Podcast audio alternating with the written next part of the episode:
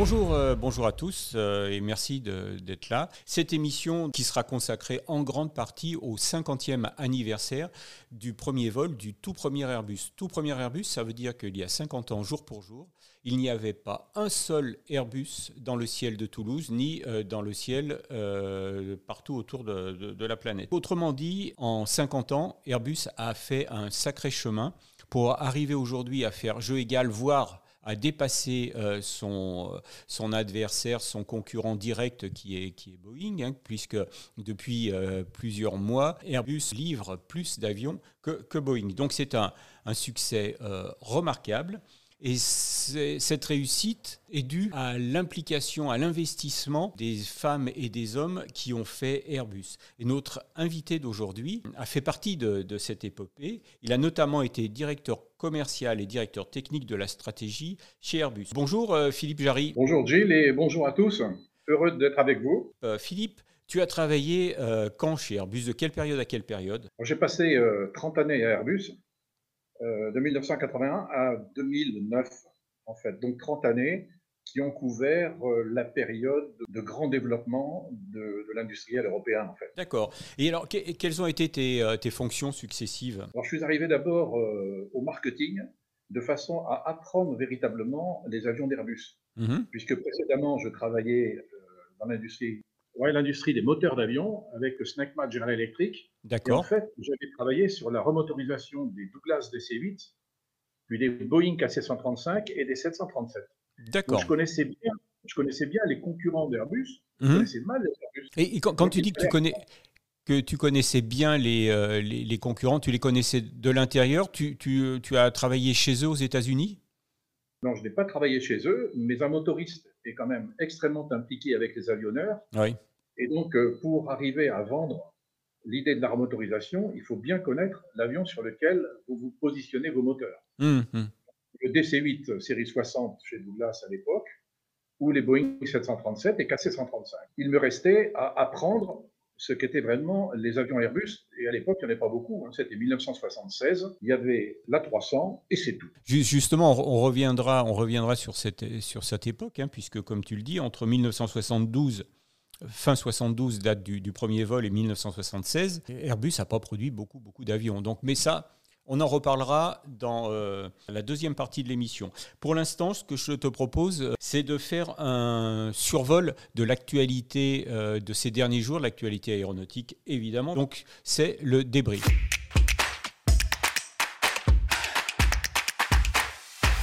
Au sommaire de ce débrief, euh, l'épidémie des sorties de piste. La dernière euh, sortie de piste, euh, ça date de quelques heures. C'est un, Airbus A330 de Korean qui, est, qui est sorti de piste à son atterrissage à Cebu aux Philippines.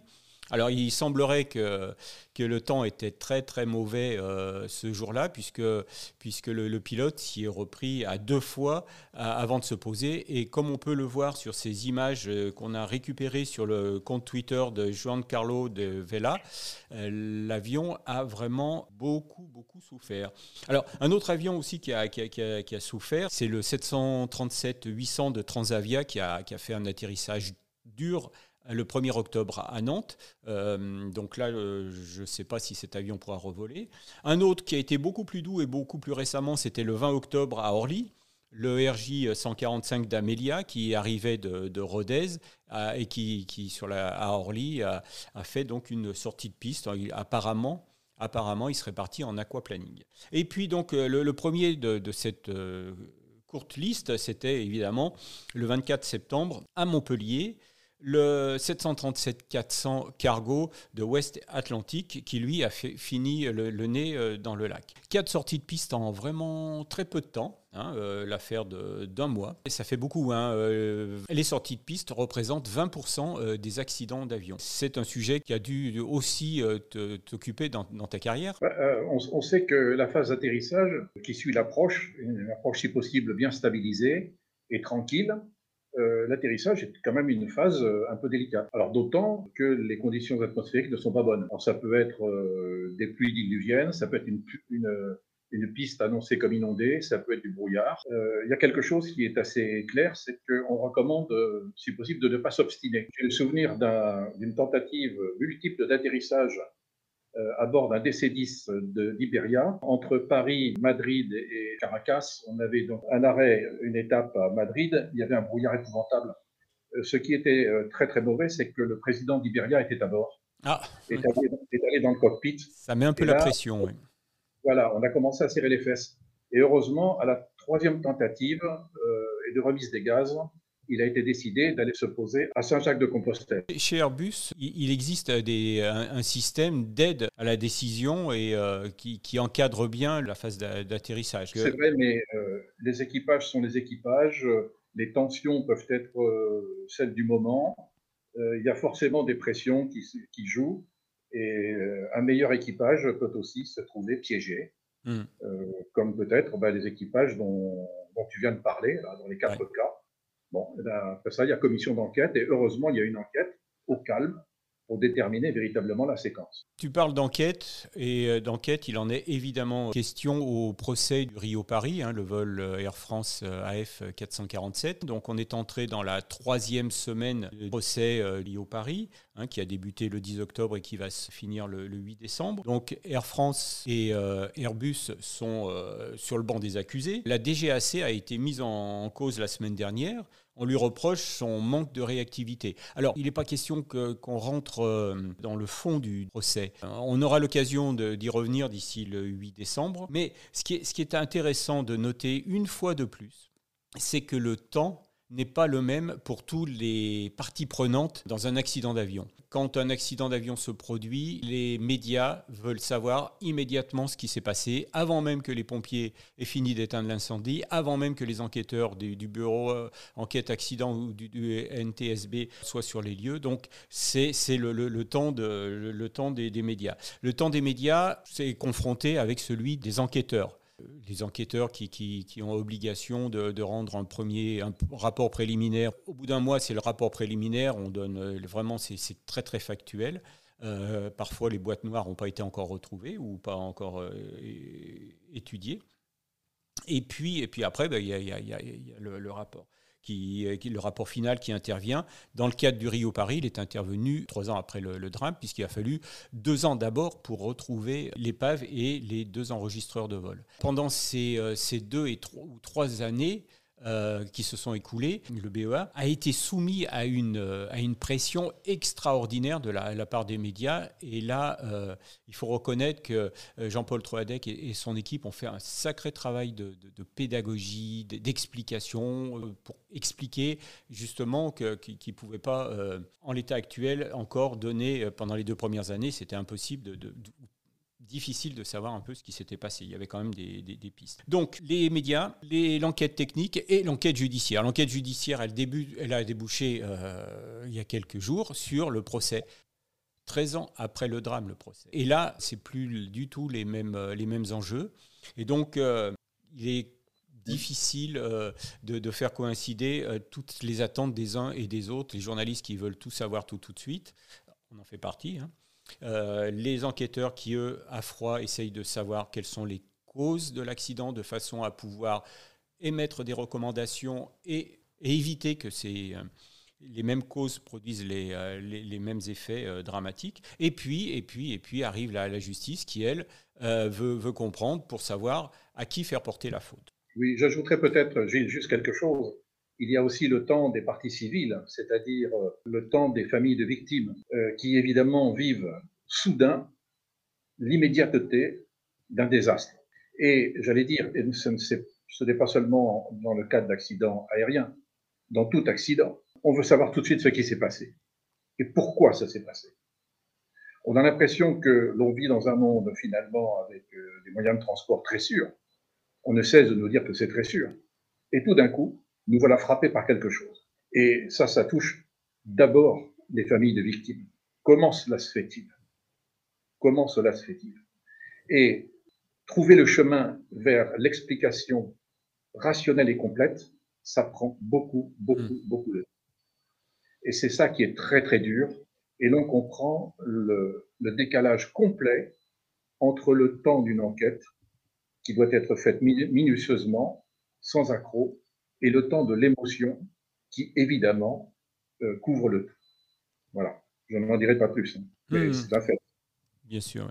On reviendra évidemment sur, euh, sur ce procès quand, euh, quand on arrivera vers la fin. Donc là, je pense qu'on aura l'occasion de faire une émission euh, plus en profondeur sur, sur, ce sujet assez délicat pour le, le transport aérien. Troisième sujet, c'est Air France Industrie qui noue des partenariats avec des, euh, des start-up de l'aviation électrique. Alors, le premier, ça a été avec Ascendance Flight, la, la start-up de Toulouse, qui développe un hybride euh, eVTOL de 5 places, qui n'a pas encore volé. Hein. Le premier vol est, est prévu en 2023. Et le, deuxième, pour l'instant, parce qu'il y en aura d'autres sans doute, c'est Ampère, qui, lui, euh, propose des modifications, hein, ce qu'on appelle dans le jargon euh, aéronautique des STC, hein, des modifications d'avions euh, classiques. Là, en l'occurrence, il s'agit d'un caravane, hein, le Cessna Caravane, l'avion de Bourrousse ou de transport, transport court courrier, qui est habituellement alimenté par, par, par des turbines. Et là, donc, donc c'est remplacé par une motorisation hybride électrique. Et ça avance très très vite. Ça avance très vite il y a, il y a de nombreux projets. Et, et donc euh, l'entrée en service est prévue pour 2024. Il y a, Ampère totalise déjà de nombreuses heures de vol et des, des heures de vol assez concluantes. Donc ce qui est intéressant, c'est qu'aujourd'hui, Air France Industrie, hein, Air France Industrie, c'est euh, le support client euh, de nombreuses compagnies euh, à travers le, monde. Hein. Ils viennent en assistance à, des, compagnies partout dans le monde et sur des avions modernes. Ils sont, ils sont vraiment, c'est un des, un des leaders dans, dans, le domaine. Et ce qui est intéressant, c'est qu'une boîte comme celle-ci s'intéresse aux avions électriques. C'est le signe, à mon avis, je ne sais pas ce que tu en penses, Philippe, mais c'est le signe que là, on est vraiment euh, près du moment de, bascule, c'est-à-dire de l'entrée en service des, premiers avions électriques. Je n'oublie pas que Pipistrel vole déjà depuis euh, deux ans, euh, mais Pipistrel, c'est à une autre échelle. Là, là, quand on commence à parler de transport aérien, on, passe dans une autre dimension. Que, qu'est-ce que tu en penses?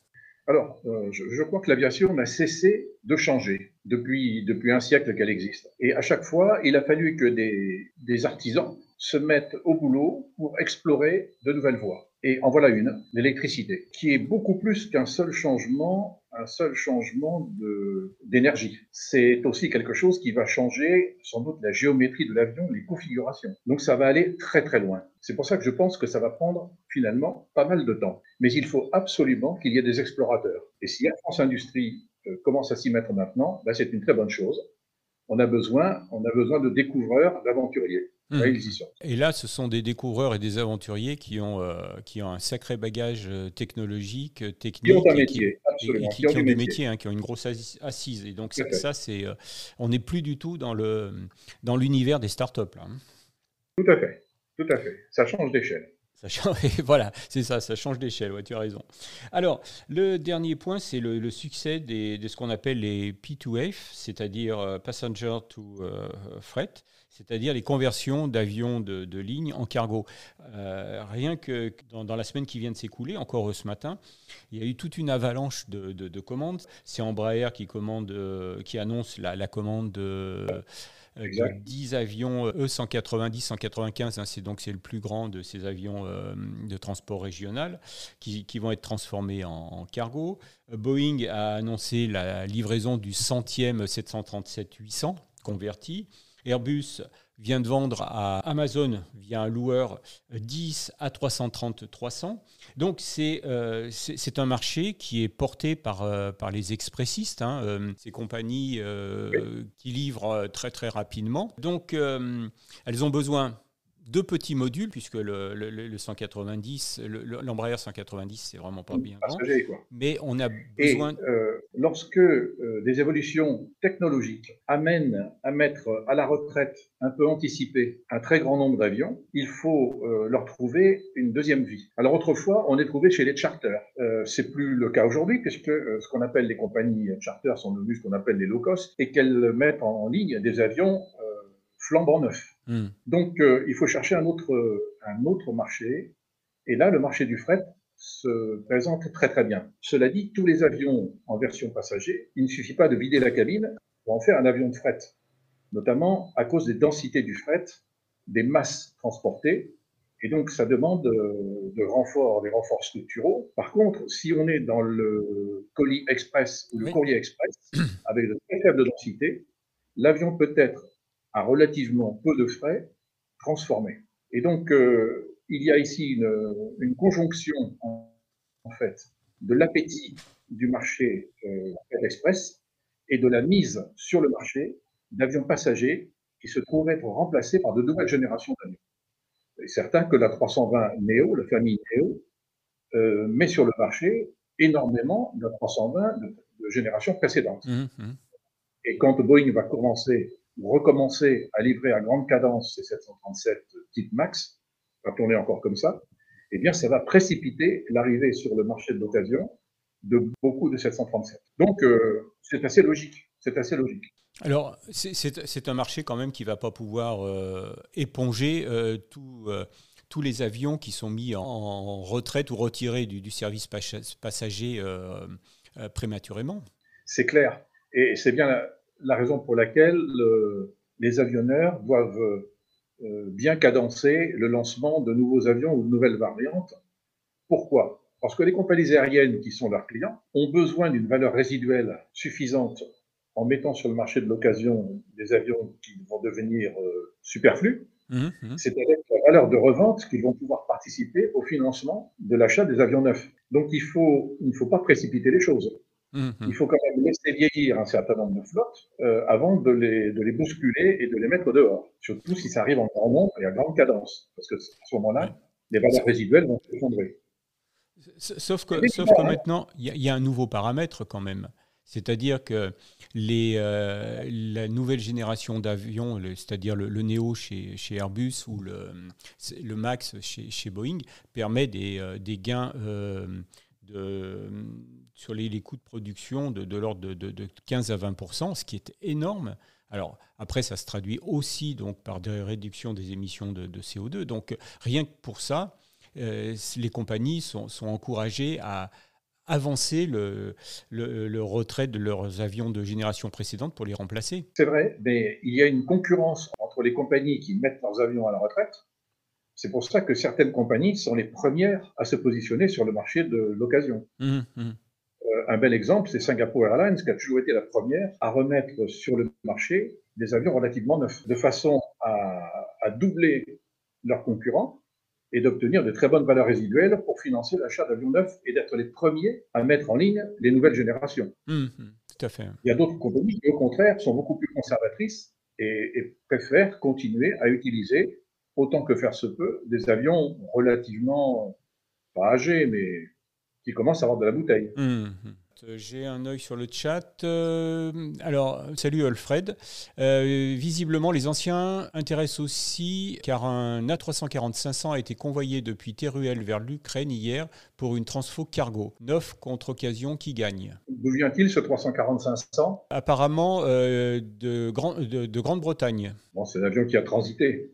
Bah, c'est vrai que les A340 500, 600 sont, assez proches de leur sortie. Euh, le, le, 500 est un avion qui est né de façon un peu particulière. Airbus n'avait pas tellement envie de lancer le, le 500. Il avait prévu de lancer la 340-600. L'objectif était d'arriver à contrer les nouveaux 777. Et euh, c'est dans une réunion euh, avec des compagnies aériennes que la délégation d'American Airlines nous a dit, mais si vous faisiez un A340-600 beaucoup plus court, dites-nous de quelle distance franchissable nous pourrions euh, disposer ainsi. L'idée, c'était de, voir si l'avion serait capable de faire du véritable transpacifique non-stop, et même plus que cela, c'est-à-dire d'aller du centre des États-Unis ou de l'est des États-Unis vers les côtes pacifiques euh, asiatiques.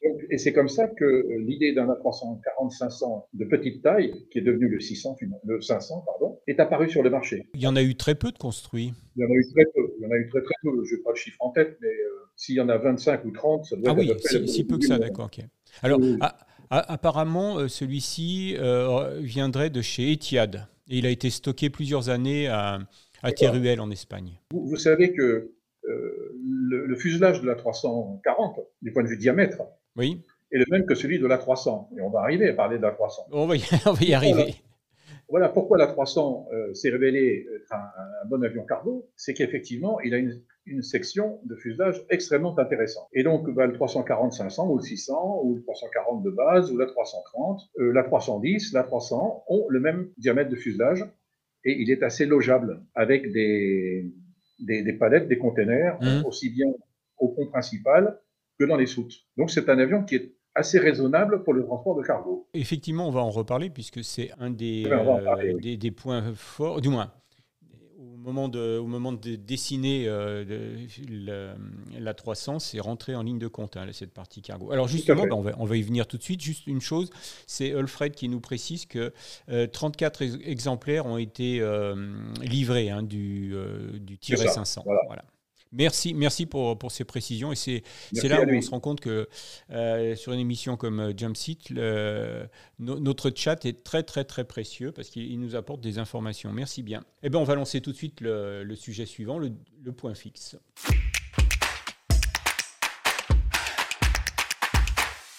C'est consacré et consacré donc euh, au premier vol de, de l'A300B, et c'est-à-dire euh, le premier vol du tout premier Airbus, hein, comme je le disais tout à l'heure. C'était le 28 octobre 1972. Philippe, euh, tu te souviens où tu étais ce, jour-là? Alors, euh, je venais d'arriver aux États-Unis pour terminer mes études d'économie et de finance dans une université américaine. J'avais fait donc la traversée de l'Atlantique le 19 octobre, sans savoir que neuf jours plus tard, un avion européen qui deviendrait l'essentiel de ma carrière, mais ça je ne pouvais pas l'imaginer, faire son premier vol à Toulouse. Donc je sais très bien où j'étais. On voit les, images du, premier vol euh, de l'A300B. C'est effectivement euh, un moment, un moment assez euh, émouvant de, revoir ça. Alors, ce qui, est intéressant, c'est de voir dans, dans quel contexte est né le projet euh, Airbus. Dans la série de podcasts que, tu viens de, réaliser avec euh, Gérard Maui et que, nous diffusons donc sur, euh, sur Aérobuzz tous les jours, un épisode par jour, dans, l'épisode d'hier, tu, racontes où en était l'industrie aéronautique mondiale au sortir de la guerre. Parce que pour toi, tu fais remonter ce premier vol à la fin de la guerre. pourquoi? On ne parle pas de rien. L'aventure Airbus Industrie, c'est une aventure qui se déroule dans un jeu international, qui va être le jeu du transport commercial international. Et ce jeu, on peut dire qu'il commence vraiment en 1945. C'est un jeu sans frontières, c'est des avions sans frontières, on l'a compris, et tout de suite, ça s'organise. Convention de Chicago en 1944, création de l'IATA, accord sur les concurrences, euh, accord sur les passagers. Immédiatement, on se rend compte que le transport aérien, c'est une affaire mondiale. C'est la première chose. Deuxièmement, ce que l'on voit, c'est qu'il y a un espoir de croissance phénoménal. En 1945, il y a à peu près 10 millions de passagers. C'est rien du tout. Mais dix ans après, ça a été multiplié par 6, 60 millions. En 1960, on passe la barre des 100 millions. En 63, on est presque à 150 millions. Donc ça avance à peu près à 15%. Donc chaque fois qu'on a un marché qui nous présente des taux de croissance de ce type, on se dit, mais avec quels outils est-ce que je vais pouvoir répondre à la demande? Alors les outils, c'est essentiellement les surplus américains. Et les Américains vont déverser sur les compagnies aériennes leurs Douglas DC-3, DC-4, DC-6, DC-7. Lockheed va proposer ses constellations, puis son super constellations, qui sont super G. Il va y avoir, venant des États-Unis, tout un surplus d'avions cargo militaires transformés en avions de transport civil. Et puis, et puis là, là, il n'y a pas d'outil de, production à amortir. Là, il est déjà amorti depuis, euh, depuis euh, longtemps. Et alors, effectivement, on va s'apercevoir, et ça dure encore, que euh, les, budgets militaires américains sont tels que ça permet de financer de grandes aventures commerciales. Hmm.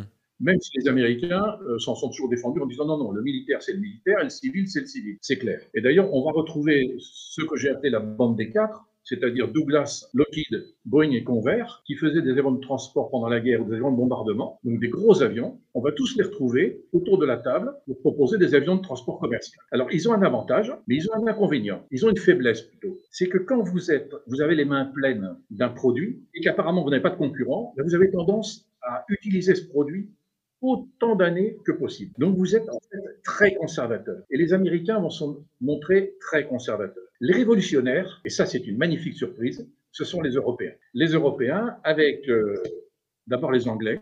Là, tu, parles des Européens d'avant Airbus. Hein oui, oui, oui. On est, on est vraiment dans les années 45, 50, 55. l'Europe n'est pas encore faite. Les pays européens, certains s'en sortent plus ou moins intacts, mais plutôt amochés. Mais ceux qui ont beaucoup avancé en aéronautique, ce sont les Anglais. Ils ont une foule d'avionneurs et ils ont d'excellents motoristes. Et ça, ça va être la clé du démarrage de l'aviation commerciale à réaction, puisque finalement, ce sont les Anglais, avec De Havilland et Rolls-Royce, qui vont mettre en vol dès 1949, inouï, un quadriréacteur moyen courrier, le Comet. Alors, ils vont être les pionniers, ils vont payer le prix d'avoir été les pionniers. Parce que, euh, au bout de quelques années, les avions vieillissent mal, se déchirent en vol, et donc il va y avoir un coup d'arrêt. À côté des Anglais, il y a les Français. Alors les Français se relèvent péniblement de l'arrêt de la Deuxième Guerre mondiale, et euh, la politique des prototypes va finalement euh, financer des bureaux d'études, et va surgir un avion étrange, un moyen courrier aux lignes tout à fait inouïes, tout à fait nouvelles, avec une aile très très pure et des moteurs placés à l'arrière c'est la Caravelle, lancée en 52, premier vol à Blagnac en 1955. Et ça va être une révolution, une véritable révolution. Donc on peut dire que à ce moment-là, ce sont les Européens, anglais et français, qui ont mis la véritable carte nouvelle sur la table. Alors, des, Européens, certes, mais chacun de, son côté, hein, chacun de son côté de la Manche, je dirais. La coopération, elle va venir juste après. Elle va venir du souhait déjà de faire la paix, et le mieux pour faire la paix, au niveau politique, hein, j'entends, c'est de coopérer. L'Allemagne et la France ont eu cette, euh, cette vision qu'il fallait coopérer tout de suite sur l'industriel. Le charbon, l'acier, pour commencer. C'est extraordinaire comme vision. Et on va, on va en arriver aussi à l'aéronautique dès 1955. 55, c'est une date importante, pas seulement pour le premier vol de Caravelle, mais c'est la date à laquelle les pays occidentaux alliés réalisent que la punition qu'ils ont donnée à l'Allemagne en 1945, c'est-à-dire interdiction d'avoir une armée, interdiction d'avoir une armée de l'air, eh bien ça va changer parce qu'on a face à nous les troupes du parc de Varsovie et tout le monde pense que les chars russes sont arrivés en trois jours à Strasbourg. Donc il faut armer l'Allemagne de l'Ouest. Alors comme ils n'ont pas de Luftwaffe, on va leur proposer de fabriquer sous licence des avions. Et la petite graine qui va être posée, peut-être qui va servir plus tard pour Airbus, c'est les constructions sous licence d'avions français en Allemagne le Nord Atlas par le groupe industriel d'Allemagne du Nord mmh. et l'avion d'entraînement Fouga Magister par le groupe du Sud. Et ainsi, des équipes allemandes et des équipes françaises vont commencer à travailler ensemble sur les mêmes plans. Et ça va ouvrir ensuite la route un programme véritablement franco-allemand auquel les deux pays, les deux industries vont véritablement travailler dès la conception. C'est le Transal, un avion qui vient juste de prendre sa retraite. Et donc, tout ça sont les graines. Alors, c'est soutenu par une volonté franco-allemande de coopérer tous azimuts. Hein, la fameuse déclaration de De Gaulle, le pays avec lequel euh, la France a intérêt à travailler pour le bien de l'Europe, c'est la nation allemande. Et le traité de l'Élysée en 1963. Mais du point de vue aviation, c'est quand même l'Angleterre et la France qui sont les plus avancés. Et donc, comme les deux pays réfléchissent au transport supersonique, ce qui paraît un peu inouï dès la fin des années 50, début des années 60, on pense déjà à Mach 2. C'est extraordinaire. Alors qu'en Mach 2, on en est aux avions de combat. Eh bien, les, Anglais de leur côté et les Français de leur côté commencent à travailler un avion de transport. Pour les Français, c'est Super Caravelle, pour lequel Sud Aviation va travailler avec Dassault. Dassault, le grand spécialiste du vol supersonique. Et donc, ils vont imaginer une Super Caravelle de 100 110 places. Bon, ça va pas aller plus loin, mais il y a quelque chose qui commence avec cette coopération un peu étonnante entre Sud Aviation et Dassault, c'est qu'ils vont commencer à travailler sur d'autres projets, sur des coopérations croisées. Un très gros avion moyen courrier, qui va s'appeler le Galion, et un avion mhm. de petite taille qui va finalement donner beaucoup plus tard naissance au Mercure. Mais rien ne va être perdu. Il faut en revenir à la France et à l'Angleterre. Du point de vue politique, ça se passe très mal. C'est le veto français à l'entrée de l'Angleterre dans le marché commun. Mais ça n'empêche pas les industriels des deux côtés de la Manche de travailler ensemble. Il va y avoir Caravelle, lancé en 62, et puis il va y avoir aussi des programmes militaires, le Jaguar, l'avion à géométrie de combat à géométrie variable. Tout ça, c'est le milieu des années 60. Ce sont autant de, programmes qui permettent aux industriels des différents pays d'apprendre à travailler ensemble. Mais encore à, cette, époque-là, euh, au sein même de, chaque pays, euh, il y a encore beaucoup de constructeurs. L'unification, je dirais, la, concentration, c'est pas encore faite. C'est vrai. Il va y avoir deux types de concentration. Les premiers véritablement à bouger, ce sont les Allemands. Alors pour eux, c'est un peu plus facile puisqu'ils sortent d'un tel désastre qu'il est plus facile de construire quand on n'a quasiment plus rien. Alors, il va y avoir deux groupes, on va l'appeler le groupe des cinq, qui vont finalement fonder un, un groupe technique qui va donner ensuite naissance à Deutsche Airbus.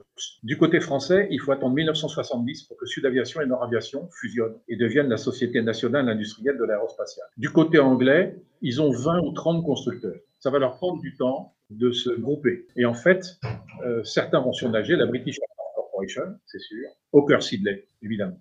Donc il y a regroupement national et ensuite entente internationale. Donc on peut dire l'Europe se prépare, mais elle met du temps pour réfléchir et mettre ça en place, si bien que ça laisse le temps aux Américains de reprendre la main. Et notamment une société euh, qui a eu la chance de faire des gros avions de bombardement stratégique et qui continue à être alimenté par des budgets colossaux. Et cette société, c'est Boeing, qui se voit euh, confier la réalisation des bombardiers stratégiques avec des très grandes voilures, des moteurs pendulaires, le B-47, 6 moteurs, premier vol en 47, c'est un hasard, c'est comme ça, mhm. euh, le B-52, premier vol en 52 aussi, ça, tombe comme ça, facile à retenir, très grande voilure, huit moteurs sous la voilure. Et puis il faut des ravitailleurs, et là, un quadrimoteur, de K736. Et de toute cette expérience, de toute cette connaissance, Boeing va finalement dire, bon, J'abandonne les hélices, je laisse ça aux autres, aux autres Américains. Euh, mhm. Lockheed qui, qui, prend encore des turbopropres, des choses comme ça. Douglas qui pousse son DC-7 jusqu'au DC-7C. Il dit, moi, j'abandonne. J'en connais assez sur les moteurs. Je,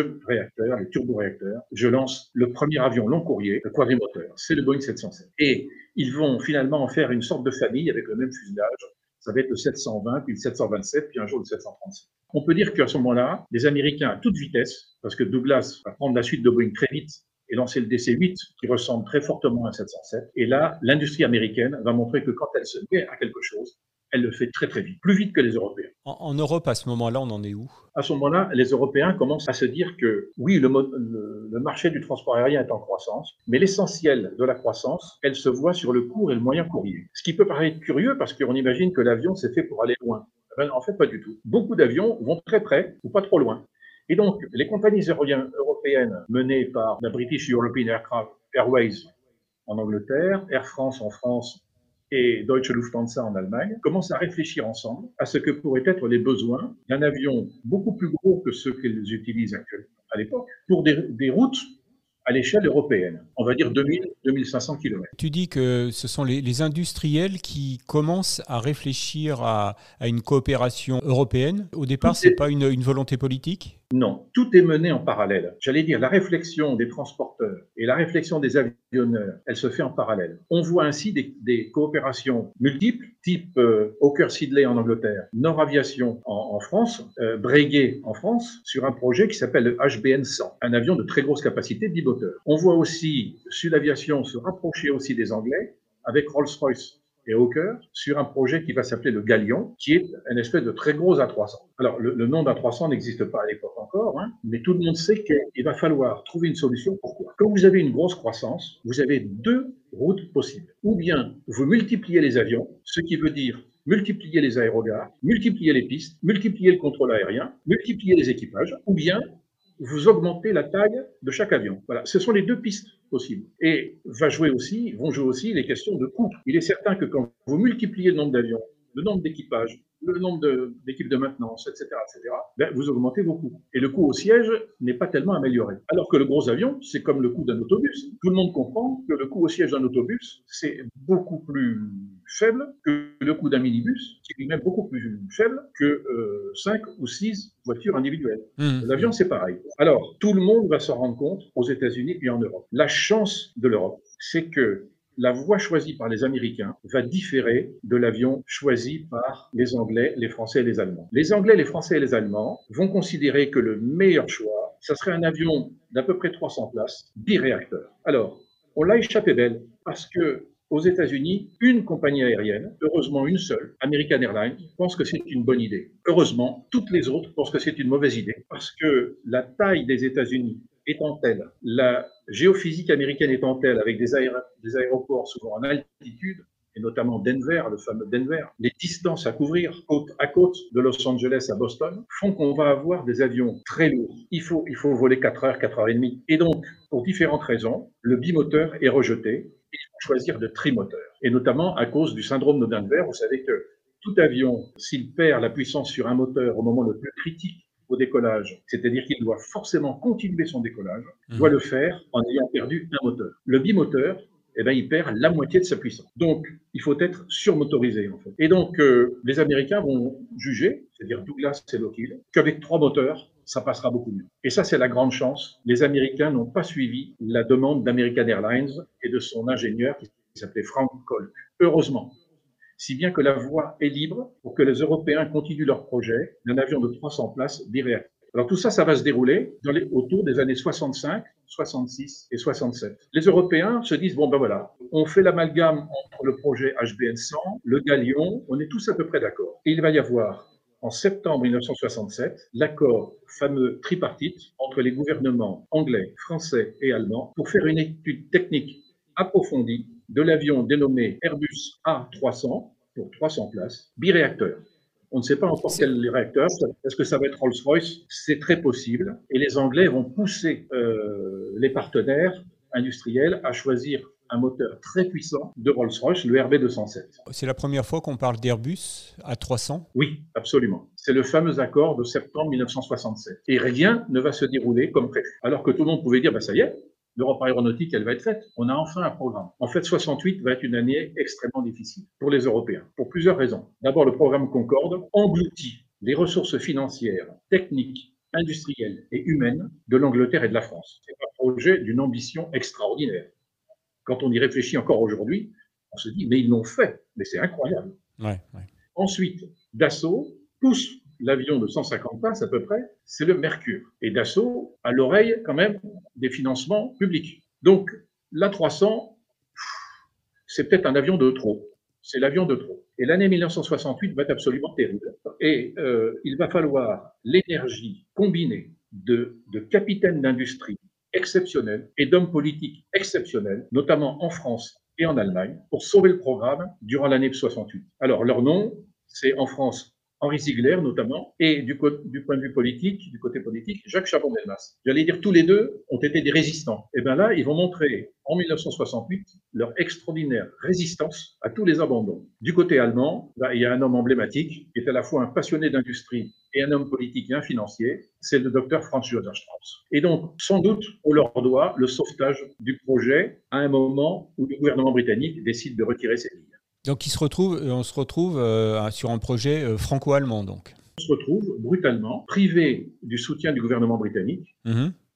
Heureusement, l'industriel britannique, et on ne le dira jamais assez, on ne le soulignera jamais assez, Walker Sidley, décide de continuer l'aventure malgré le retrait de son gouvernement et des garanties de son gouvernement. C'est extraordinaire. Et là, chapeau à cet anglais. Voilà. Et donc, franco-allemand, eh bien, il va falloir tout reconstruire et ça va être finalement l'accord franco-allemand de mai 1969, signé devant les caméras pendant le salon du Bourget, à l'intérieur d'une maquette en bois de la cabine de l'A300, par les deux ministres de tutelle, le français et l'allemand, pour un A300B devenu un peu plus petit, parce qu'on n'a plus le moteur RB207 de Rolls-Royce, puisque Rolls-Royce a préféré euh, se concentrer sur un moteur moins puissant pour le tri-réacteur Lockheed aux États-Unis. Donc l'A300 devient A300B, plutôt aux alentours de 250 places, 245 places. D'accord. Et donc là, on est à quelques mois du, euh, du 28 octobre 1972. Alors avant, avant de, de, parler donc de, de, ce premier vol, euh, on fait un petit détour par le, par le chat où beaucoup de nos euh, followers bah, te remercient parce que c'est ce rappel, historique sur l'ADN d'Airbus, c'est intéressant, c'est passionnant même. Euh, une question là d'Aérodob. Euh, comment expliquer l'échec du Mercure de Dassault? Alors, c'est un formidable avion, un formidable avion, magnifiquement dessiné. Mais euh, quand vous décidez des clause technique, euh, ce qu'on appellera le, design point, c'est-à-dire je fais un avion pour quelle mission? Il ne faut pas se tromper de mission. Or, les statistiques montraient que finalement, c'était le court courrier. La plupart des routes aériennes faisaient de l'ordre d'une heure, une heure et demie. Et donc, si je fais un avion qui, fait, qui est capable de faire ces, ces routes-là, je peux emporter le marché. Or, ce n'est pas comme ça que ça se passe. Une compagnie aérienne, même si elle a 80% de ses routes qui font une heure et demie, elle a 20% de ses routes qui font deux heures et deux heures un quart. Et elle ne va pas acheter un avion pour ses routes d'une heure et demie et un avion pour ses routes de deux heures un quart ou deux heures et demie. Elle en veut un seul. Et donc, ils, vont, les compagnies aériennes vont, le client va toujours vous demander de faire plus que cela. Il ne faut pas seulement faire la route typique. Il faut lui donner du paysage beaucoup plus ouvert pour qu'elle puisse déployer sa flotte. Déployer sa flotte, ça veut dire permettre de réduire le coût unitaire de chaque avion. Parce que l'avion pourra voler plus, produire plus de sièges kilomètres, et ainsi le coût au siège kilomètre sera abaissé. Les coûts de maintenance d'une grande flotte sont plus faibles à l'unité que les coûts de maintenance d'un avion unique. Et ça, finalement, ben, il y avait Air Inter qui acceptait le Mercure. Air Inter n'a jamais voulu aller loin. Mmh. Mais le problème, c'est que les Air Inter, il n'y en avait pas beaucoup. Et donc, c'est un programme qui a coûté beaucoup, beaucoup d'argent aux contribuables français, notamment, mais c'est un avion extraordinairement réussi. Mmh. Voilà. Et donc, il faut toujours prévoir que ce que vous demande le client, un jour, il va vous demander plus. Et ça, je l'ai vu dans toute ma carrière. L'A310, les compagnies aériennes n'ont cessé de nous demander d'aller plus loin. Vous faisiez Paris-Dakar, ils disaient ben, Je veux aller à Abidjan. Vous faisiez Paris-Abidjan, ils disaient Je veux aller à Lusaka. Vous allez à Lusaka, je veux aller à Harare. Ça n'arrête pas. Et ça, il faut le savoir. Et il faut bien connaître sa géographie. Bah, merci, merci pour cette, euh, cette réponse vraiment euh, détaillée. On, l'a dit, donc Airbus euh, est né, du moins à la suite de, plusieurs euh, expériences euh, de, coopération hein, entre la, France et, euh, l'Angleterre, la Grande-Bretagne, entre la France et, l'Allemagne, qu'est-ce que les, porteurs du projet Airbus ont, appris Où a été construit le premier Airbus? Dans, quelles conditions c'est fait? Parce que, par exemple, tu, parlais du, du Transal. Le Transal, c'est un avion qui a été produit à un peu plus de 200 exemplaires, 216 je crois. Oui, c'est ça. Mais il a été produit dans sur trois chaînes d'assemblage différentes, une en France et deux en, Allemagne, qui est, ce qui est d'un point de vue euh, économique euh, aberrant. Pour Airbus, est-ce qu'il n'y a pas eu cette tentation aussi de, reproduire, euh, que, chacun garde chez lui euh, une, chaîne d'assemblage? La fierté, le pavillon, c'est quelque chose auquel Airbus Industries, ses pères d'Airbus Industries, se sont attaqués tout de suite. le génie de ces personnes-là, ça a été de dire, regardez Concorde. Quand vous regardez les photos du Concorde et de l'A300B qui vient de sortir d'usine, qu'on a mis face à face à Saint-Martin-du-Touche, mhm. au long du fuselage de Concorde, qu'est-ce que vous voyez? Tout le long, British Aircraft Corporation, Aérospatiale France, aucun des deux n'a accepté de baisser son pavillon et de s'unir dans un pavillon commun. Tout était du Même si on avait fait 350 Concorde, ça aurait été un gouffre financier. Ils en ont fait que 20 avec deux chaînes d'assemblage. Voilà, avec deux équipes d'essais en vol différents le prototype 001 allait voler en France, le 002 volait en Angleterre, le pré-série 01 volait en Angleterre, le 02 volait en France. Le premier à passer Mach 1 était un avion français, soi-disant. Le, premier à passer Mach 2 devait être un anglais. Enfin, arrêtez. J'ai eu la même chose le jour où les soviétiques, les russes, euh, sont venus me voir à la direction de la stratégie dans les années 2000. Ils ont dit, on veut faire un Airbus industrie russe. Qu'est-ce qu'il faut? Ai demandé de mettre devant moi toute leur carte de visite. Et ils ont posé sur la table une carte de visite Tupolev, Mikoyan, Yakovlev, euh, Shukoy, ils étaient tous là. Je dis, voyez, moi je vais vous montrer ma carte de visite. Il y a marqué Airbus Il faut que vous arriviez à mettre tout ça en commun. Et le patron de, Tupolev m'a dit, mais, je suis tellement fier de ce que j'ai fait. Je dis, vous pouvez être fier de ce que vous avez fait chez Tupolev. Mais maintenant, votre fierté, il faut la mettre ailleurs. Et Airbus, si vous voulez, quand on regardez le, prototype de l'Airbus, il a une couleur, c'est pas une couleur d'avion, cette espèce de, de jaune fadasse, cette espèce d'orange amer, on n'a jamais vu ça sur un avion. Quoi. Et avec ce logo qui dit rien du tout à personne, ben n'empêche que c'était ça. C'est ça qu'il fallait faire. Et l'obsession, ça a été l'expérience Concorde doit nous apprendre des choses. Le poids des industriels doit dépasser le poids des politiques. Ce sont les industriels qui gèrent le programme. Il faut qu'il y ait une égalité parfaite entre les deux partenaires, l'allemand et le français, avec une ouverture possible si des volontaires veulent nous rejoindre, ce qui était le cas des Anglais, puis des Hollandais et des Espagnols. Il nous faut un financement avec des avances remboursables des gouvernements. Et on remboursera sur les ventes. Sur chaque recette de vente, on va rétribuer les gouvernements. Et chaque partenaire est 100% responsable du sous-ensemble qu'on lui a attribué. Et enfin, une règle extrêmement importante quand on partage le boulot sur plusieurs partenaires. La décision de placer les frontières entre les différentes parts, par française, par allemande, par anglaise, par espagnole, hollandaise, est telle que deux partenaires ne peuvent pas faire leur petite cuisine ensemble sur une de leurs frontières sans que les autres partenaires soient au courant. C'est-à-dire les cachotteries, c'est impossible. Mmh. Et ça, c'est le génie, c'est le génie des industriels. C'est pas un avion politique. On l'a dit beaucoup, Airbus, c'est politique. Oui, il y a eu le soutien politique, le financement politique, c'est vrai, parce qu'il y avait une volonté politique de faire surgir des coopérations entre pays européens. Et donc, il fallait des projets pour ça. C'est comme Ariane, il faut des projets pour ça. Il faut que ce soit concret. Mais ce sont les industriels qui ont découpé l'avion et qui l'ont fait. Et, alors, précisément, donc, euh, comment s'est fait ce, découpage et comment a été choisie la ville dans laquelle euh, serait implantée la ligne euh, d'assemblage final? Alors, euh, si vous voulez, le, quand le, le GI, voilà, la structure juridique, ça a été le groupement d'intérêt économique. Mmh Comme une structure juridique inventée par les Français en 1968 et qui finalement a fait Flores. Et en décembre 70, c'est ce GIE qui est choisi pour constituer la société Airbus Industrie. Et il y a un administrateur gérant qui est le fameux Henri Ziegler, surnommé le Grand Zig. Euh, Roger Becquet, directeur technique et directeur du programme, un génial ingénieur qui avait participé au programme Concorde tout au début. Et puis Félix Kracht, qui vient de l'industrie allemande, auquel on confie l'aspect industriel et organisationnel. Et cet homme-là, c'est un homme de vision. Il, voit bien, alors il est décidé qu'il y aura une seule chaîne, et une chaîne, on y assemble des avions, mais aussi on les fait voler. Et donc il faut disposer d'un espace de ciel ouvert, pas trop encombré, à la météo relativement clémente. Et c'est sûr que de ce point de vue-là, Toulouse, c'est mieux que Munich, et c'est mieux qu'Hambourg, mmh. et c'est mieux que l'Angleterre. Donc euh, c'est vrai, et encore aujourd'hui, les, les domaines ouvert aux essais en vol des avions Airbus, que l'on aille vers la Méditerranée ou surtout vers le golfe de Gascogne, ce sont des, volumes aériens extrêmement commodes. Mhm. Euh, par rapport à, l'Allemagne, au, Nord-Europe, etc., où c'est tellement encombré.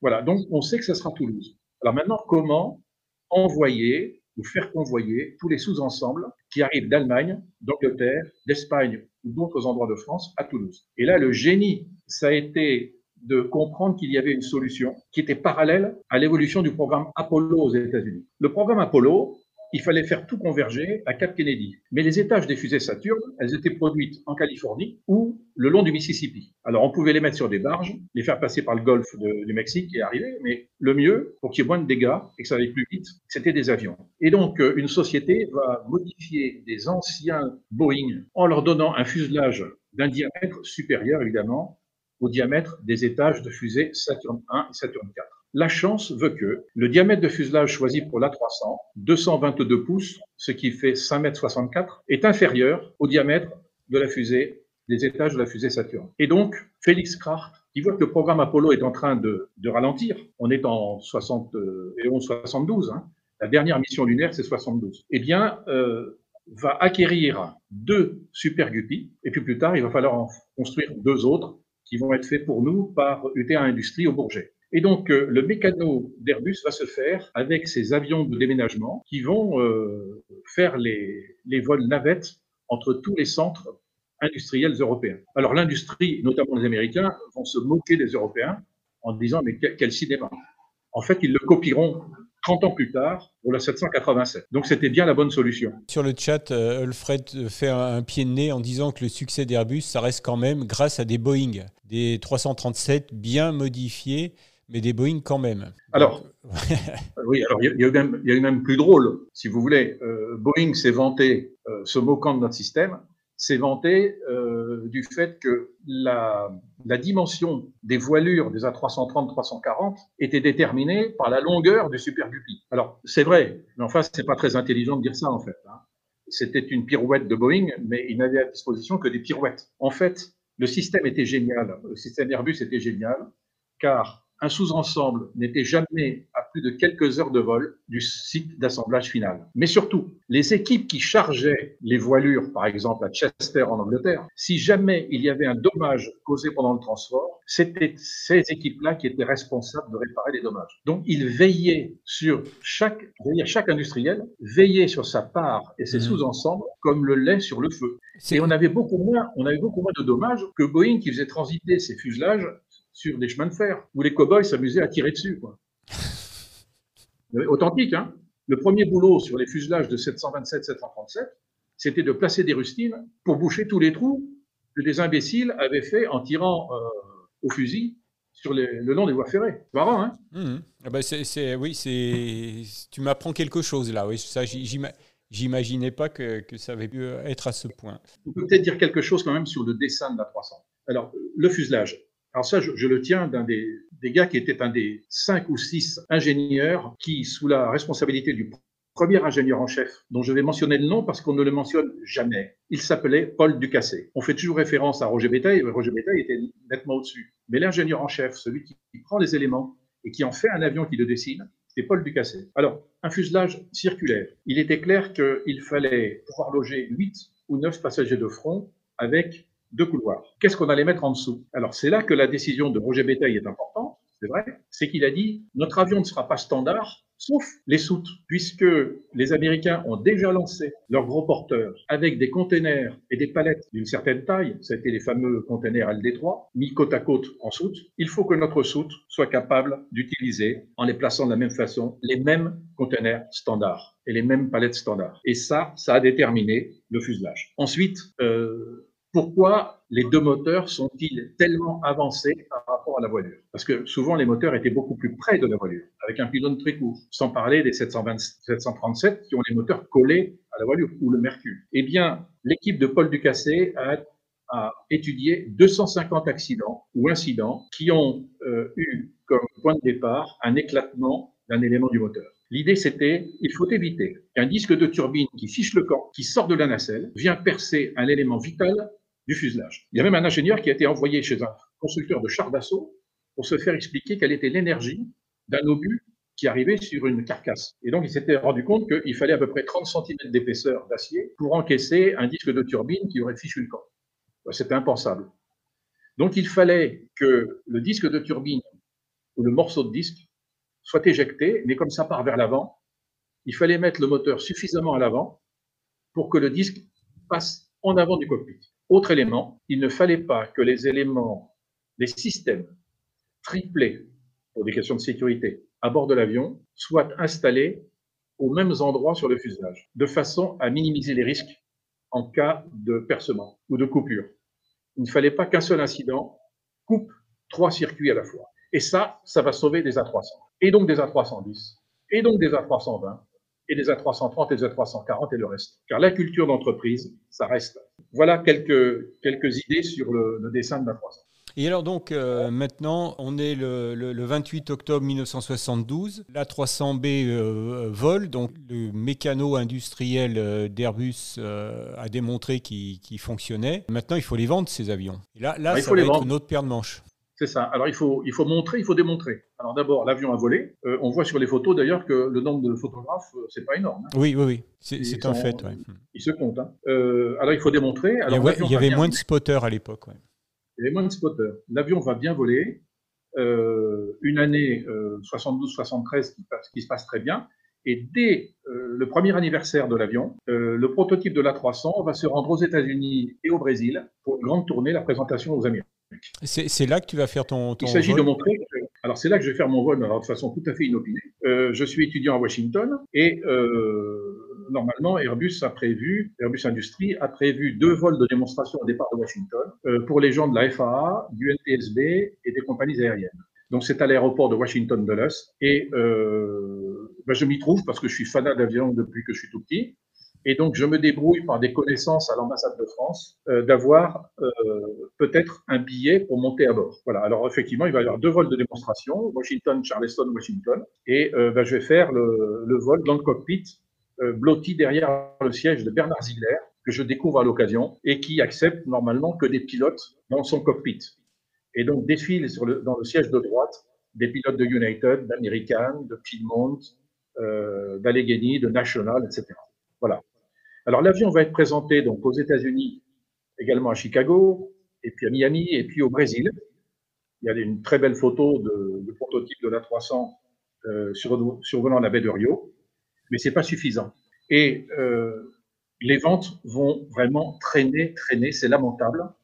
En 74, j'ai là la brochure qui a été distribuée par euh, Airbus Industries en 1974.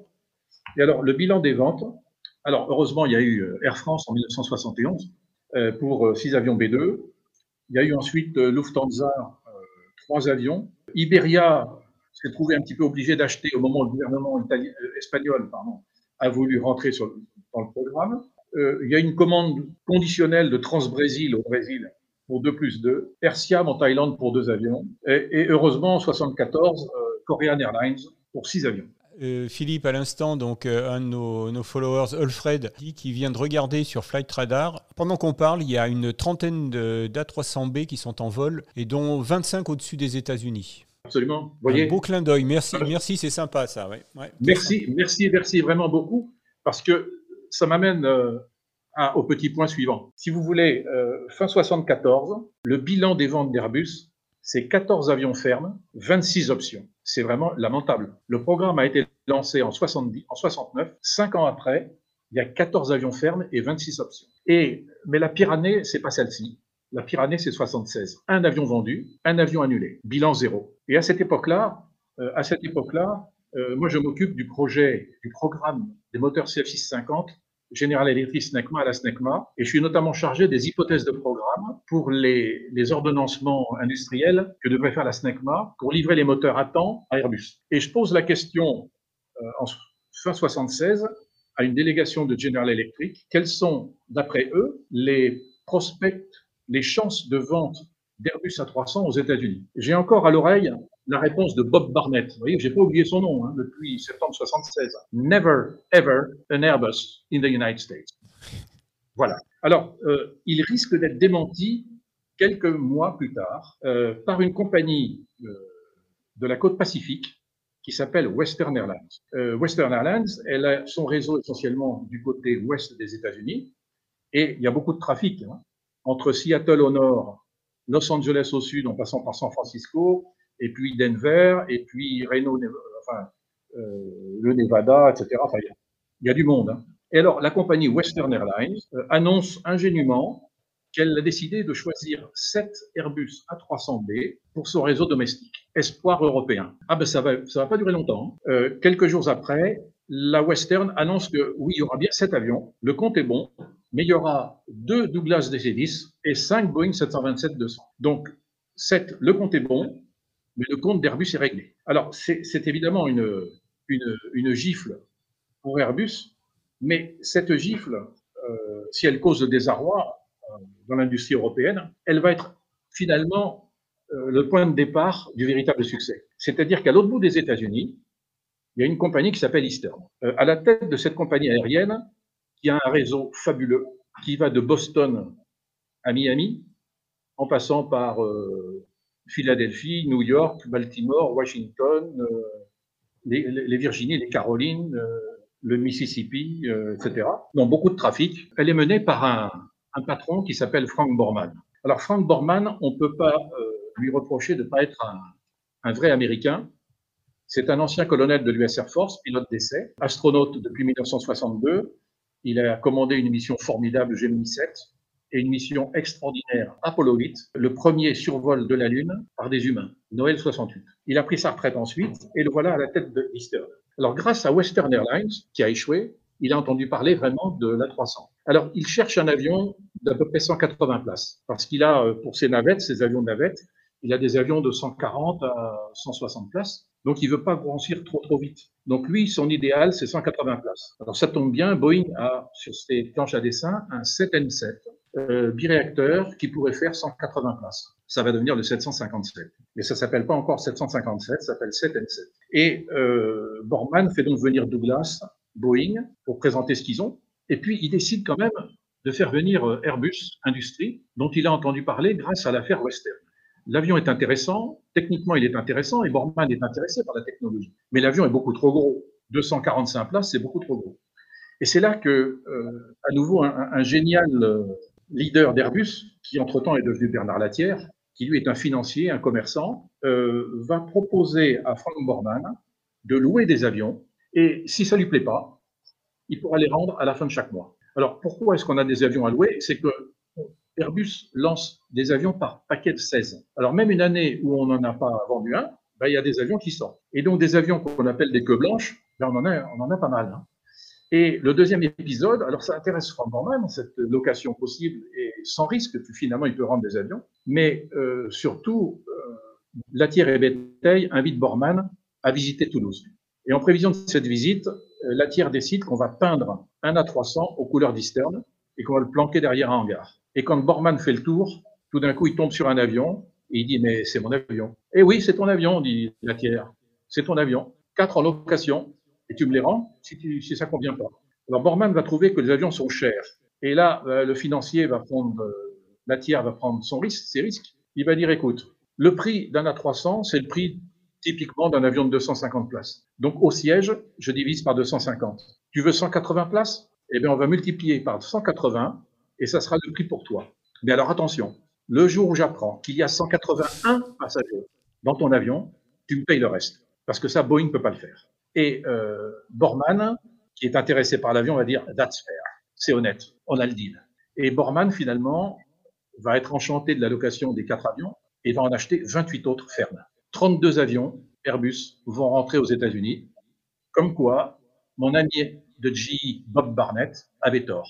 Et sur le chat, là, euh, Alfred nous dit que Eastern avait à, l'époque des 180 places, c'était euh, c'était les 727-200 Oui, il bourrait. Alors, c'est vrai que les 727-200 étaient bourrés jusqu'à la gueule. On était serrés comme des anchois. On montait en fait typiquement pour faire Washington-New York. On montait à bord tant qu'il y avait de la place. On payait son billet une fois qu'on était assis. Et quand l'avion était plein, on partait. Et il y avait un avion toutes les 20 minutes. Et puis l'avion n'était pas du tout économique. Trois moteurs JT8. Et puis, il faisait un raffut du diable. Or, les, aéroports étaient très très proches du centre-ville. Ceux qui connaissent euh, Washington, ce qui est devenu Washington National, euh, on décolle au-dessus du Patagone et au-dessus de la Maison Blanche. Donc, euh, ils cherchaient quelque chose de totalement nouveau et qui fasse pas de bruit. Et d'ailleurs, les A300 d'Eastern vont être surnommés les Whisper Jets, les avions qui susurrent. Mais l'aventure est, quand même pas finie parce que les Américains vont interdire l'opération des A300 d'Eastern à New York. Pour quel motif? Alors le motif, euh, il est simple. Soi-disant, l'autorité du port de New York prétend que la masse des A300 est telle qu'elle va faire écrouler les piliers qui soutiennent les pistes et les taxiways, l'aéroport de New York-LaGuardia étant construit sur des marais il faudrait élargir la voie du train, enfin, vous voyez, modifier un hmm. train d'atterrissage, c'est infaisable. alors, les Européens, ils comprennent pas toujours ce qui se passe. On leur pose une question technique et ils vont aussitôt se précipiter sur leur table à dessin. La question, elle n'est pas technique. Enfin, la question est technique, mais la réponse ne pas. La réponse, elle est financière. L'autorité du port de New York attend de l'argent. Et ça va se régler avec quelques pots de peinture verte. On va peindre des cheminements soi-disant spéciaux pour les A300 Lister pour être sûr que les papates des A300 vont bien peser sur deux piliers et pas un seul pilier. C'est l'affaire Concorde qui recommence. Mais finalement, ça sera un succès formidable. En réfléchissant à cette, euh, à cette séquence qu'on a ensemble maintenant avec tous les gens qui nous écoutent, je repensais à cette, à cette chanson québécoise que les plus anciens parmi nous connaissent. Charlebois. Oui, et j'ai repris Eastern, Western, et Pan American. Mhm. Et je ne sais plus où je suis rendu. Eh bien, ces trois compagnies aériennes, Eastern, Western et Pan American, sont les trois premières aux États-Unis qui vont nous permettre finalement d'entrer en tant qu'Airbus Industrie aux États-Unis. Je ne pense pas que le chanteur y avait pensé. Non, moi je ne pense pas non plus. C'est quand même marrant. À propos du, train d'atterrissage du 300B, là, c'est JBO Press qui, euh, qui, qui, pose une question. Effectivement, ce train d'atterrissage est très élevé. Est-ce que c'est à cause de, des moteurs et de la garde au sol? La taille du train d'atterrissage, elle est déterminée par plusieurs facteurs. Effectivement, quand vous avez un gros moteur euh, à mettre en avant et en dessous de la voilure, il faut une garde au sol suffisante euh, pour que le moteur ne racle pas par terre et n'aspire pas, euh, ne joue pas le rôle d'aspirateur sur les pistes. C'est une chose. Deuxièmement, si vous voulez rentrer votre train, il faut l'écarter suffisamment pour qu'il puisse rentrer sans que les, les, deux jambes se croisent. Hmm. Ce qui fait que les jambes de train de la 300 sont assez longues, et comme elles sont assez longues et assez hautes, mais il faut les écarter pour qu'elles puissent rentrer dans le, caisson central. Voilà. Et donc, effectivement, il fallait veiller à ce que ça pèse bien sur deux piliers à la fois. En fait, euh, ce n'était pas nécessaire, mais enfin, ça a été le prétexte utilisé. Euh, une autre question, euh, l'avion d'accompagnement qui, qui suivait le premier vol de, de la 300B, est-ce que tu as une idée de, de ce que c'était comme, comme avion? Non, je crois que c'était un Gloster Meteor. J'essaie de me souvenir de la photo. Je revois, je pense que c'est un Gloster Meteor avec les peintures rouges au bout des ailes et sur la queue et sur le nez. Je crois que c'est ça. D'accord, ok. Bon, bah, peut-être, que d'ici la fin de l'émission, on aura quelqu'un qui, euh, qui va, qui va nous donner la, réponse. Alors donc, euh, pour, pour, en finir donc avec, avec la, la 300B, quel a été donc vraiment le, le, le, le déclencheur qui fait que euh, les ventes ont, décollé? Il y a quelques facteurs. Alors, il y a, il y a le coût de tonnerre d'Eastern Airlines.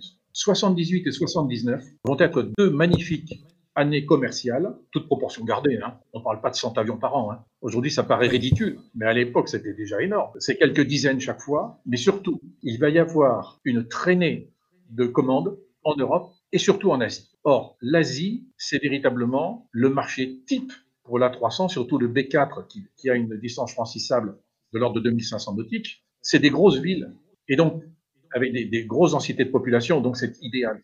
Les déclencheurs, ça avait été Korean Airlines, puis Indian Airlines, puis la Thaï, puis la Malaisiane, puis Singapour. Et ça va se répandre partout Et puis en, Europe, il y aura Alitalia, etc. Ça va véritablement, et la Lufthansa va finalement convertir. Elle y était allée avec le, vraiment la petite cuillère, hein, le dos de la cuillère. Elle va finalement acheter pas mal d'avions. Il y aura Air Inter aussi. On, va passer les 25-30 avions. Hein. Air France, bien sûr. Mais pas d'Angleterre. Hein. Finalement, le pays le plus difficile, été l'Angleterre, c'est pas les États-Unis. Toujours, toujours, toujours. merci pour, euh, pour cette, euh, cette histoire euh, passionnante de la 300B et qui, qui au-delà de l'histoire du, premier vol, c'est toute la construction d'Airbus qu'on vient de revivre. Et moi, j'ai encore appris des, des choses extraordinaires.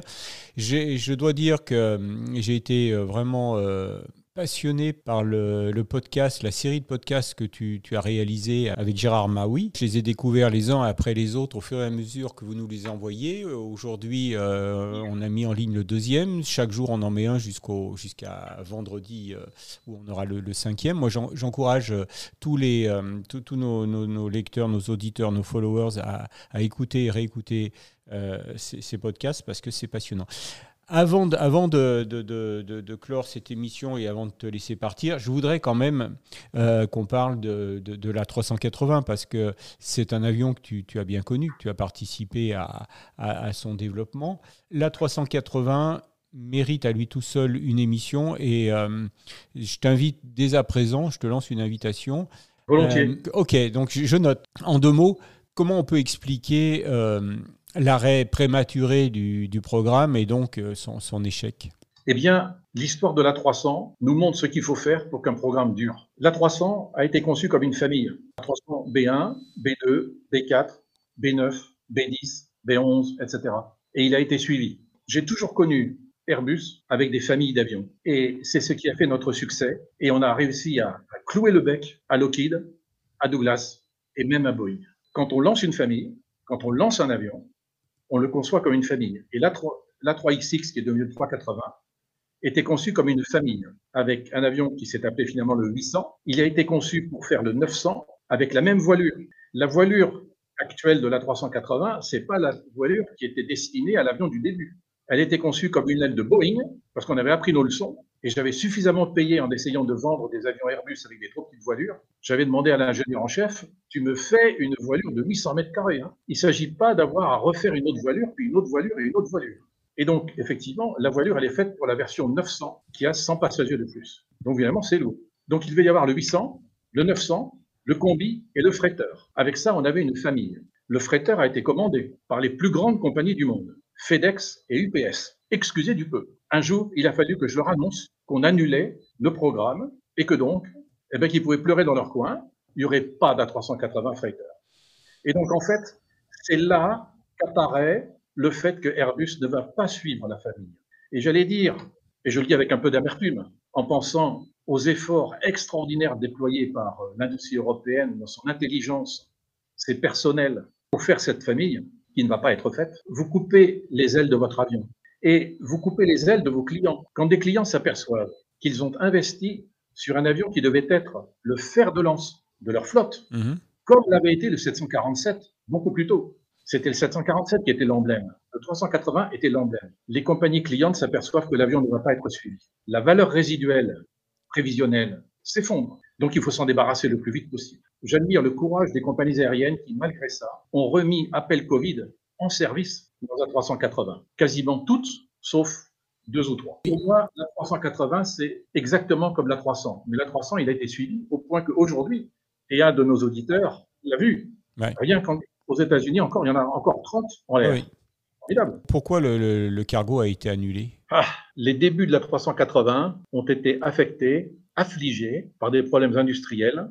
Oui, bien sûr, on s'en souvient. Qui ont coûté des milliards, je ne crois pas euh, dévoiler de secret, et surtout on causait des retards. Vous savez qu'au début, on avait pensé une mise en service en 2002. Ensuite, on s'est dit on va le mettre en service en décembre 2003, parce que ça serait le centième anniversaire du vol des frères Wright. Ça aurait été joli, hein Joli pied de nez, oui. Joli pied de nez. Finalement, la mise en service a eu lieu en décembre 2007. Les retards, ça coûte cher mhm. à tout le monde, aux clients, aux fournisseurs, à l'avionneur, aux motoristes. Moyennant quoi, l'argent qui a été perdu au cours des années n'a pas été disponible pour faire les autres versions. D'accord.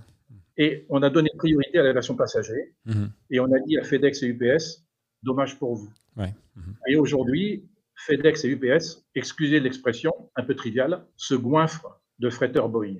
Regardez les statistiques et regardez le calendrier. Donc je crois que c'est c'est le démarrage malheureux sur le plan technique et industriel, industriel surtout, qui a fait qu'on ne pouvait plus lancer la famille. Et donc, la 380 est le seul avion orphelin au milieu de toutes les familles d'Airbus. Voilà, j'en dirai pas plus. Non, non, pas, pas plus pour, euh, pour cette fois-ci, mais on, fera une émission euh, spéciale sur la, 380 parce qu'il y a des choses assez extraordinaires à, raconter sur cet avion, qui, qui est un avion euh, très prisé par, euh, par les passagers. Qui, qui, ah euh, les, les, passagers sont tombés amoureux de, de la, 380. Encore aujourd'hui, c'est un avion qui, euh, qui, qui, ne laisse pas indifférent. Mais ça, on en reparlera. Juste pour finir sur ce, ce chapitre Airbus, tu nous as expliqué, et la démonstration était assez, assez impressionnante, que l'industrie américaine s'est endormie sur ses lauriers et qu'elle a ouvert une, une, une porte ou entrouvert la porte à Airbus aujourd'hui, est-ce que le, duopole euh, Airbus-Boeing qui, euh, qui s'équilibre à peu près. Hein, bon, quand, quand euh, Boeing aura résolu ses problèmes de MAX et puis d'autres problèmes, on va retrouver sans doute un, équilibre entre les deux industriels. Est-ce que, est que les, les, deux industriels s'accommodent pas de, cette situation, ronronnent pas et ne, et ne regardent pas ce qui se passe en Chine? Alors, pour le, pour le bien du marché, il faut absolument qu'il y ait au moins un duopole. Le monopole serait catastrophique. Bien sûr. On n'a jamais voulu la disparition de Boeing. Chez Airbus, on a été stupéfait de la disparition de Douglas, de McDonnell Douglas, et on a été stupéfait de l'effondrement de Boeing au cours de ces dernières années. Effondrement qui a commencé en 2000-2001, quand on analyse. Donc il faut qu'ils s'en sortent. Pour le bien de l'industrie, il faut qu'ils s'en sortent. Alors maintenant, les Chinois. On a beaucoup ri avec les Chinois ou sur les Chinois, mais les Chinois apprennent très vite et ils ont une détermination. Ils sont implacables. Implacables. Et je me souviens des déclarations de Tom Enders, mm.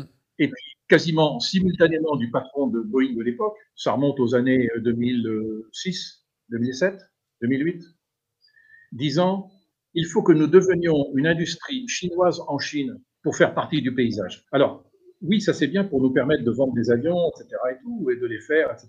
Mais les Chinois apprennent très très vite. Il m'est arrivé d'avoir à demander la mise à la porte de stagiaires chinois chez moi, quand j'étais à Airbus, parce que ils disaient tout le temps nous. Et quand ils disaient nous, c'était pas Airbus. Hein. C'était la Chine. Hum, hum. Et j'avais obtenu de mon patron, euh, Gérard Blanc à l'époque, qu'il les vire. Et on voit que le C919 n'est pas seulement une rigolade. Pour l'instant, il leur manque notamment la maîtrise des essais en vol, mais ça va venir vite. Et chaque fois que les gens m'ont dit oui, mais euh, euh, les compagnies chinoises vont être obligées d'acheter des avions chinois, je dis c'est vrai. Et alors, ben, elles vont s'apercevoir que les avions ne sont pas bons. Je leur dis détrompez-vous. Les compagnies chinoises qui sont devenues clientes régulières de Boeing et d'Airbus, elles savent ce que c'est qu'un avion occidental. Elles savent ce que c'est que la fiabilité d'un avion occidental. Elles savent ce que c'est que la productivité d'un avion occidental. Et vous croyez qu'elles vont prendre chez elles un avion qui ne sera pas la copie conforme? Mmh, mmh, Elles vont avoir les mêmes exigences. Méfiez-vous. Alors évidemment, ils ont mis un temps infini entre le lancement, le premier vol et l'assertif, mais c'est un coup d'essai. Donc ça, ça aussi, c'est un sujet dont, dont, on reparlera. Euh, une question sur le chat de JLIULM. En 2006, un sprint freighter a prouvé que l'A380F était viable pour moins cher que l'arrêt de chaîne. Alors là, honnêtement, honnêtement je ne sais pas. D'accord. Vous savez, il y a, y a, ça, mais il y a aussi les ressources nécessaires. Pourquoi? Vous savez, on a souvent dit euh, Airbus, ils aiment les gros avions, et Boeing, ils aiment les petits. Il n'y a rien de plus faux. Si vous croyez que le 777 est un petit avion, hmm. et si vous croyez que le 777-8 et le 777-9 sont plus petits que les 777 précédents, hmm. vous êtes changé de lunettes. Quoi. Bah C'est un mensonge éhonté. Hmm, Alors pourquoi Airbus a fait un gros avion au moment où Boeing faisait un petit avion? C'est que Boeing avait tout perdu le marché de l'entrée de gamme en long courrier. Avec l'A330, on avait réglé son compte du 767. Donc la priorité de Boeing, c'était le 787, appelé le Dreamliner à l'époque. Bon. Donc, tout ça, ça prend des ressources. À partir du moment où chez Airbus, la 340 a été arrêtée, il a fallu trouver quelque chose en dessous du 380. Heureusement, est arrivée la famille 350. Et, là, tu parles de famille. Là, tu parles de famille. Et bien entendu, bien entendu, le 900, le 1000 et le fretteur. Hmm. Enfin, hmm. enfin. Et un avion très bien né, très bien fait, sorti quasiment pile poil aux dates qui avaient été annoncées. Comme quoi, les déboires industriels de la 380 ont été parfaitement intégrés et traduit pour que l'avion sorte à l'heure. Et on en vend, on en a livré déjà plus de 500, ce qui est extraordinaire. Oui, Donc voilà, les séquences ne sont pas les mêmes chez un avionneur ou l'autre. Il y a un trou qui se fait là, chez l'autre le trou n'est pas là en même temps, etc.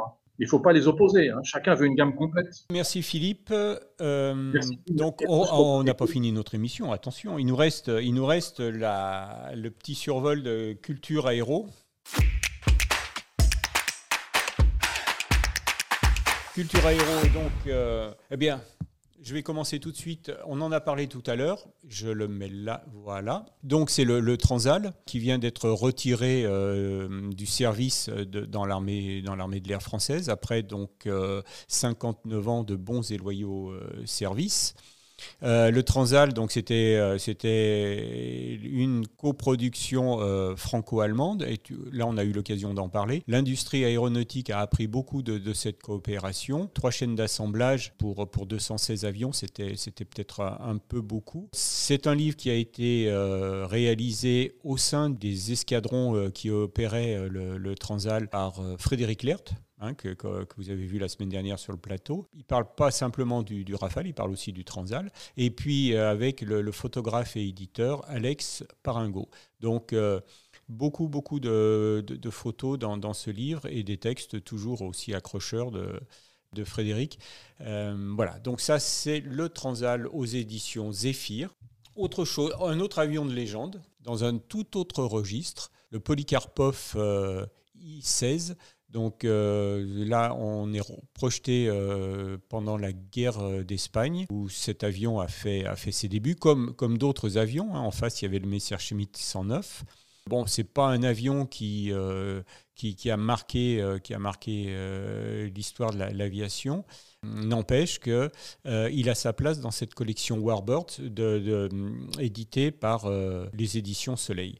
Donc, donc dans cette collection, on prend un peu, euh, d'une certaine façon, les, seconds couteaux, hein, puisqu'on a commencé, euh, le premier c'était le Stuka, et puis euh, le, second, le deuxième, pardon, c'est le Polykarpov, et le troisième, ça sera le, le B le B25.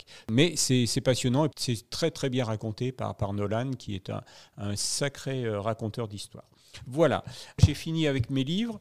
Euh, Philippe, toi de ton côté, tu, as une, lecture à nous recommander? Alors, le, dernier que j'ai lu, en fait, je l'ai récupéré dans une brocante. C'est le livre d'Henri Desplantes, À la conquête du ciel. Ah oui, c'est pas tout récent, ça, oui Ah non, non, non, non, non. C'est quoi mais, 1900, euh, milieu des années 80, je crois. Hein. Oui, c'est ça, mais c'est formidable à lire, c'est formidable à lire. Et on s'aperçoit qu'on a beau imaginer, enfin, s'imaginer qu'on est très très connaisseur, mais on a plein de trous dans la raquette. Il y a toujours à apprendre. Il y a plein de choses à apprendre. C'est extraordinaire. Hmm. De, de, des avions Marcel Bloch au Mirage 4000, c'est fabuleux, quoi. C'est fabuleux. Donc, donc c'est un, livre euh, que tu nous recommandes, donc à la conquête du ciel par Henri euh, Desplantes. Henri donc, Desplantes. Effectivement. Diffusion Edisud. Edisud. Alors euh, Edisud, euh, ouais, je sais pas quelle quelle date c'était Je vais regarder. c'était, c'était en 1985. 1985. Voilà.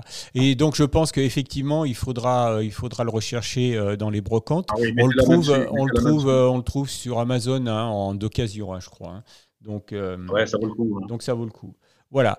Bon, euh, moi, ce que je vous recommande aussi à tous, c'est d'écouter euh, les, podcasts euh, à 300, de, justement, que tu as réalisé avec, avec Gérard, Gérard. Maui. Hein. donc, et alors, on va vous retrouver tous les deux sur, à Aéroscopia, où samedi, vous faites une, une conférence sur, sur la genèse de, de, la 300B à l'occasion donc du, de l'anniversaire du, du, premier vol. Hein, c'est ça? Attention, Gilles, ce n'est pas samedi, c'est vendredi. C'est vendredi, le jour, le jour J. Vendredi, le jour même, le 50e anniversaire. D'accord, C'est d'accord. donc euh, au musée Aéroscopia, à partir de 15h, D'accord. une table ronde où vous aurez vraiment des pionniers qui sont là aussi, hein, les Jean Pinet, les Pierre Beau, les Ange Ortega, etc., ceux qui ont été là vraiment au début. quoi. D'accord, d'accord.